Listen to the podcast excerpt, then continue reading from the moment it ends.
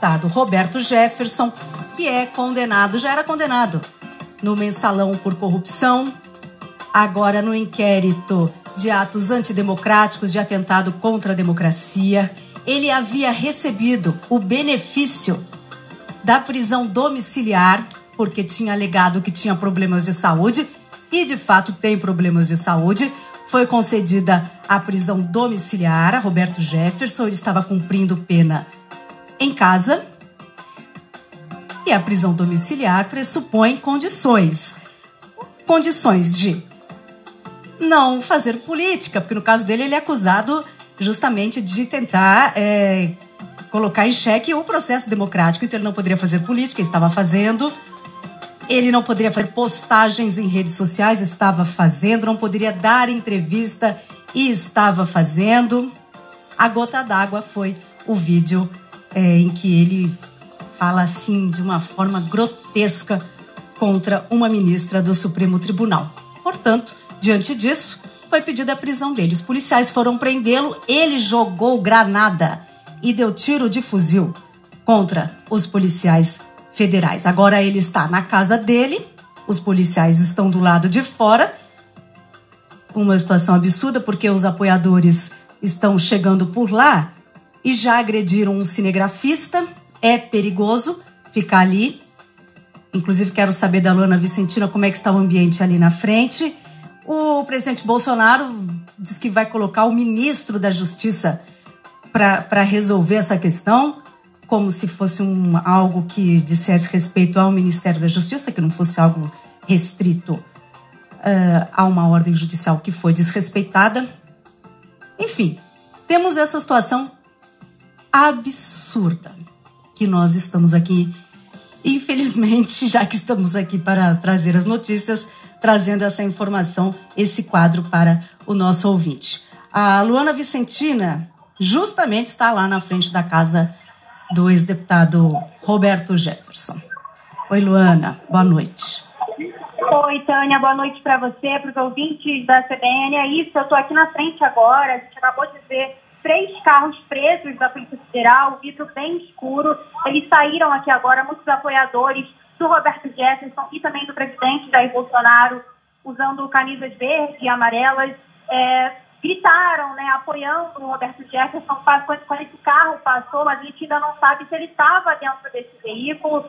Falta confirmar essa informação. Também o carro da Polícia Federal, que foi alvo de disparos pelo ex-deputado e presidente do PTB, Roberto Jefferson, acabou de ser retirado do condomínio onde ele mora. A Polícia Federal do Rio cercou a casa de Roberto Jefferson os agentes da PF e do BOP estão tentando negociar uma rendição, né? Como eu disse, a gente ainda não sabe se foi ele que acabou de sair agora ou se essa, essa negociação ainda está sendo feita. Isso porque mais cedo, quando eles vieram cumprir uma ordem para converter a prisão dele em regime fechado, ele reagiu com tiros de fuzil e granadas. Dois policiais ficaram feridos e foram levados para o pronto-socorro e liberados após atendimento médico. Essa abordagem da PF começou por volta de meio-dia e agora já vai completar sete horas de negociação. Roberto Jefferson teve a prisão domiciliar revogada pelo ministro Alexandre de Moraes do Supremo Tribunal Federal, depois de publicar nas redes sociais um vídeo em que ele xinga a ministra do STF, Carmen Lúcia. Ele estava proibido de usar as redes sociais por ordem de Moraes. Na decisão, Moraes também determina a busca e apreensão de documentos, celulares, tablets e outros dispositivos eletrônicos na residência do ex-deputado. Roberto Jefferson está em prisão domiciliar desde janeiro, quando deixou o regime fechado por questões de saúde. Em agosto do ano passado, ele teve a prisão decretada após propagar novas ameaças às instituições.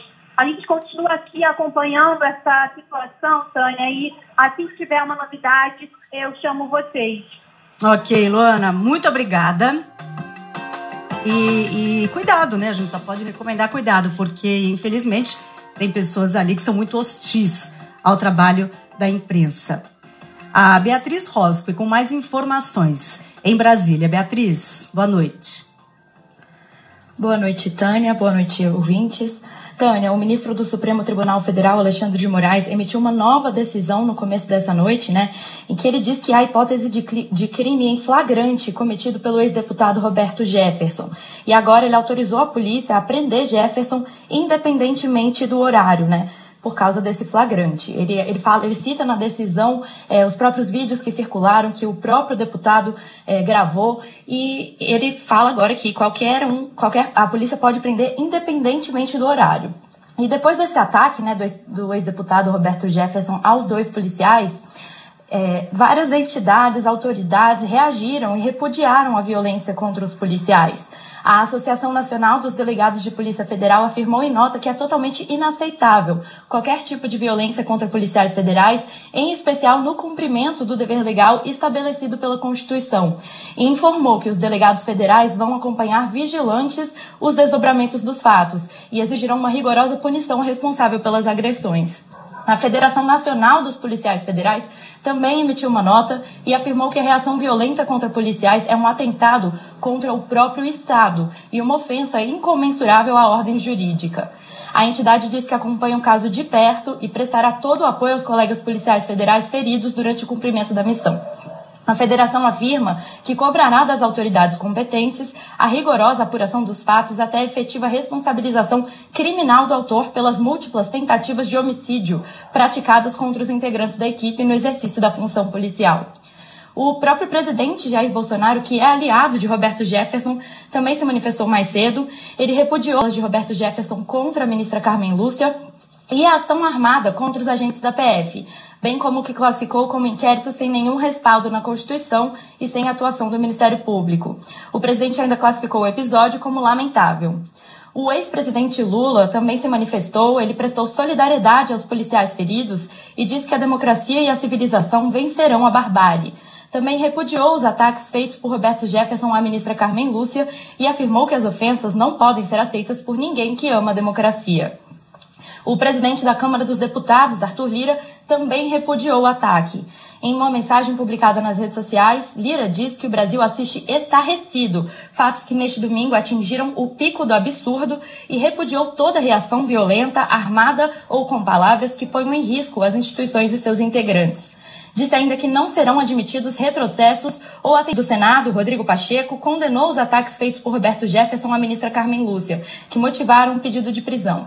Ele classificou as falas como uma atitude repugnante e disse que punir e calar é obrigação moral das instituições principalmente da justiça penal, e que o Estado Democrático de Direito confere liberdades ao cidadão, jamais o direito de praticar crimes e violar o direito alheio.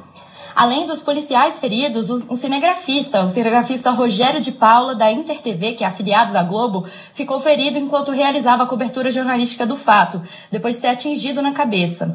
Por isso, a Associação das Emissoras de Rádio e Televisão do Rio de Janeiro emitiu uma nota afirmando que repudia com veemência a agressão sofrida pelo repórter e que cobrará apuração e punição. Tânia. Ok, Beatriz Roscoe, muito obrigada. Daqui a pouco a gente vai conversar com Walter Mairovich, mas só para esclarecer, o pedido de prisão não é porque ele ofendeu a ministra. O, o, pedido de prisão é porque ele desrespeitou as condições do benefício que ele tinha recebido de cumprir a sua pena em casa, da prisão domiciliar.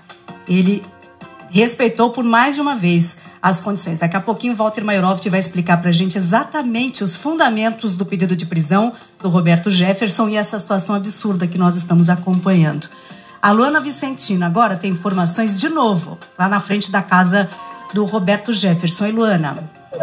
Oi, Tânia. Está confirmado, Tânia. O, o ex-deputado federal e presidente do PTB, Roberto Jefferson, se entregou para a Polícia Federal. Foi ele mesmo que passou dentro daquele carro preto que eu disse para vocês aqui na minha primeira entrada. Ele passou nesse carro, ele se entregou. A informação foi confirmada aqui para mim por um policial militar e também por um agente do Corpo de Bombeiros que estavam ali participando dessa negociação uma negociação, Tânia, que já chegou é, a quase sete horas, né? Desde meio-dia que os agentes vieram aqui para cumprir a ordem de prisão contra o Roberto Jefferson. Então, agora confirmado que ele já se entregou à Polícia Federal, Tânia.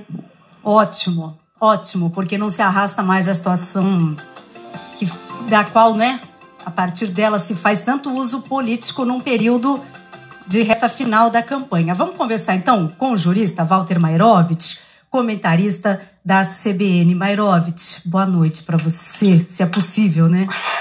se é possível. Se é boa noite.